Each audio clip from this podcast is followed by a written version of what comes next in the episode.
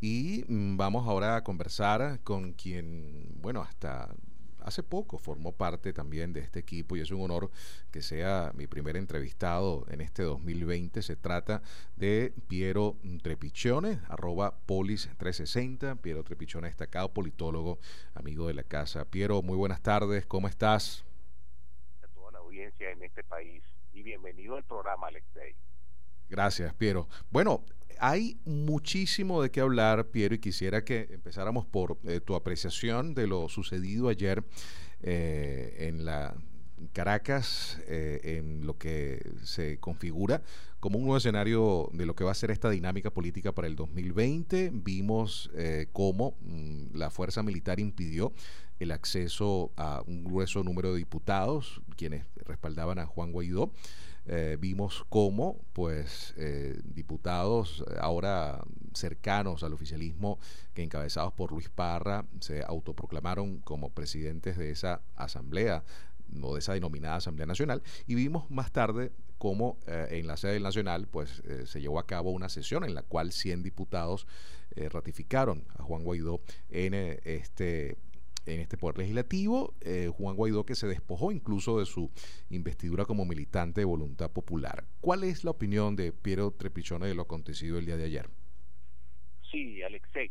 Bueno, voy a usar una, una analogía futbolística. Eh, yo creo que con lo ocurrido ayer, eh, Nicolás Maduro ha pretendido hacer un autopase, es decir, como capitán y como líder de su equipo, eh, llevando la delantera, obviamente, en el campo contrario, en el campo de sus rivales, pretendió hacer un autopase para burlar a un lateral defensivo de la oposición, pero solo que se equivocó de arco. El autopase no lo hizo en dirección al arco contrario, es decir, al arco de la oposición, sino lo hizo a su propio arco, lo cual pues dista mucho de ser una jugada eh, que le pueda beneficiar en el corto y mediano plazo, contrario a lo que informativamente pues ellos han tratado de, de sembrar a lo largo y ancho del país con sus con sus poderosos medios de comunicación. Mm, creo que esto mm, facilita el camino hacia hacia ese proceso de deslegitimación que ya viene arrastrando desde 2018 y que profundiza la crisis política del país. Es decir, una jugada de esta naturaleza, eh, eh, al contrario de lo que se pretende, simple y llanamente eh, termina de desequilibrar los balances internos y las posibilidades de, de acuerdos fructíferos para, atender la, difícil situación económica que vivimos todos los venezolanos y que más bien apuntalan a una a una profundización de la misma eh, y por otro por otro lado eh, Alexei digamos ya con las respuestas oficiales por ejemplo de la Cancillería rusa eh, te das cuenta de que aquí eh, se profundiza esa esa polarización geopolítica global en torno al caso venezolano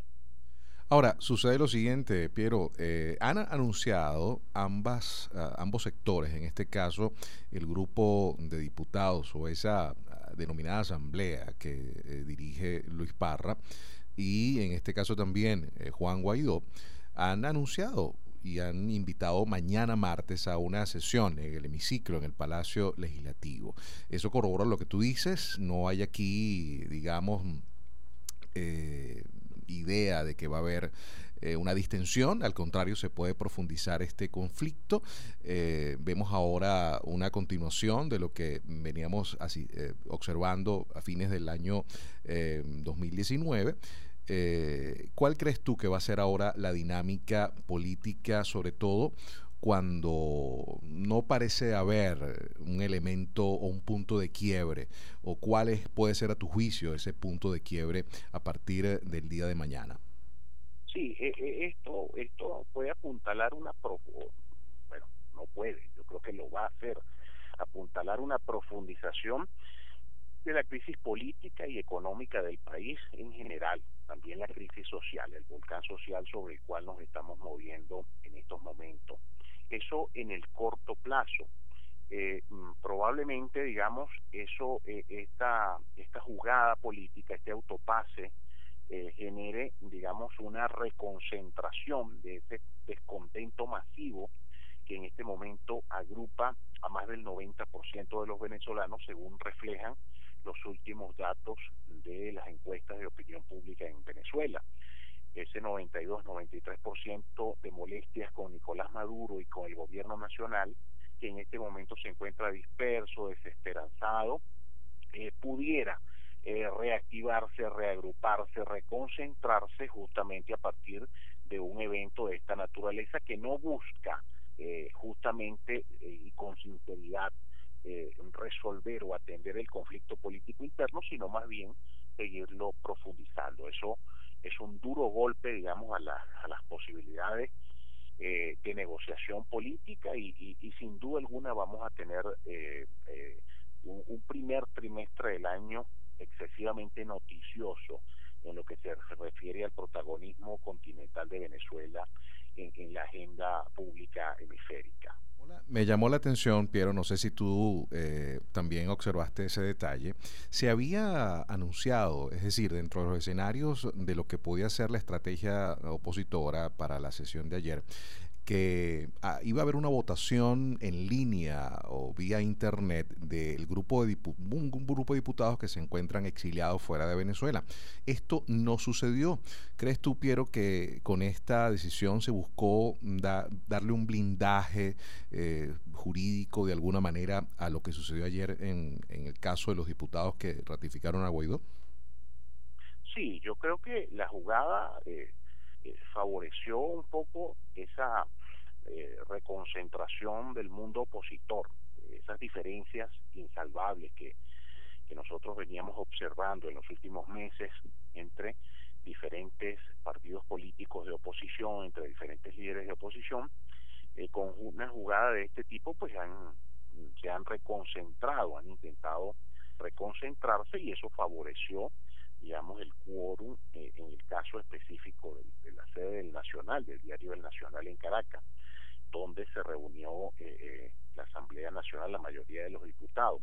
Eh, sin embargo, Alexei, aquí observamos, digamos, en general, que efectivamente hay una clara intención que se ha venido manifestando en los últimos años de cercenar el funcionamiento de, un poder legislativo autónomo, un poder legislativo objetivo, que efectivamente haga contrapeso, tal y como estipula la, la, filosofía política democrática, el sentido de una de un país como Venezuela.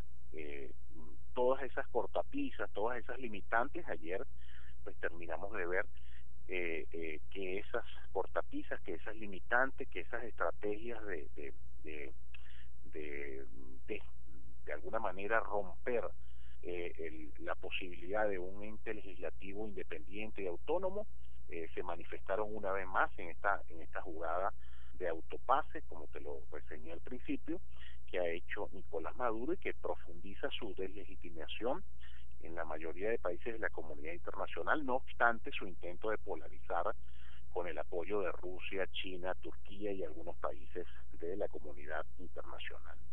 Así es. Bueno, Piero, muchas gracias por tu opinión, siempre acertada y calificada, y estaremos a futuro seguramente volviendo a conversar para seguir eh, analizando esta dinámica de inicio de 2020. Fue Piero Trepichone, politólogo, eh, en exclusiva para en este país.